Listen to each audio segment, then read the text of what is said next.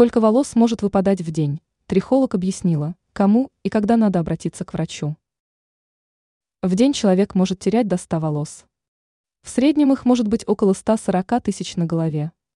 Если выпадение более активное, то необходимо проконсультироваться с доктором. Такую рекомендацию дала трихолог Анастасия Курская в разговоре с Life. Рассказала специалист о том, что именно может провоцировать проблему. Она отметила, что чаще всего это сильный стресс, проблемы с щитовидкой, прием лекарств и грибок.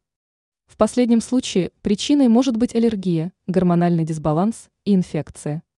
В этом случае без помощи доктора не обойтись. Надо учитывать, что самолечение может только навредить и ухудшить ситуацию.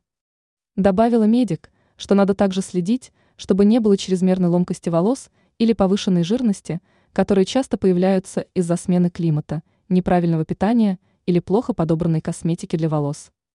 Ранее мы рассказывали, как правильно спать с кудрявыми волосами, чтобы сохранять красивые завитки.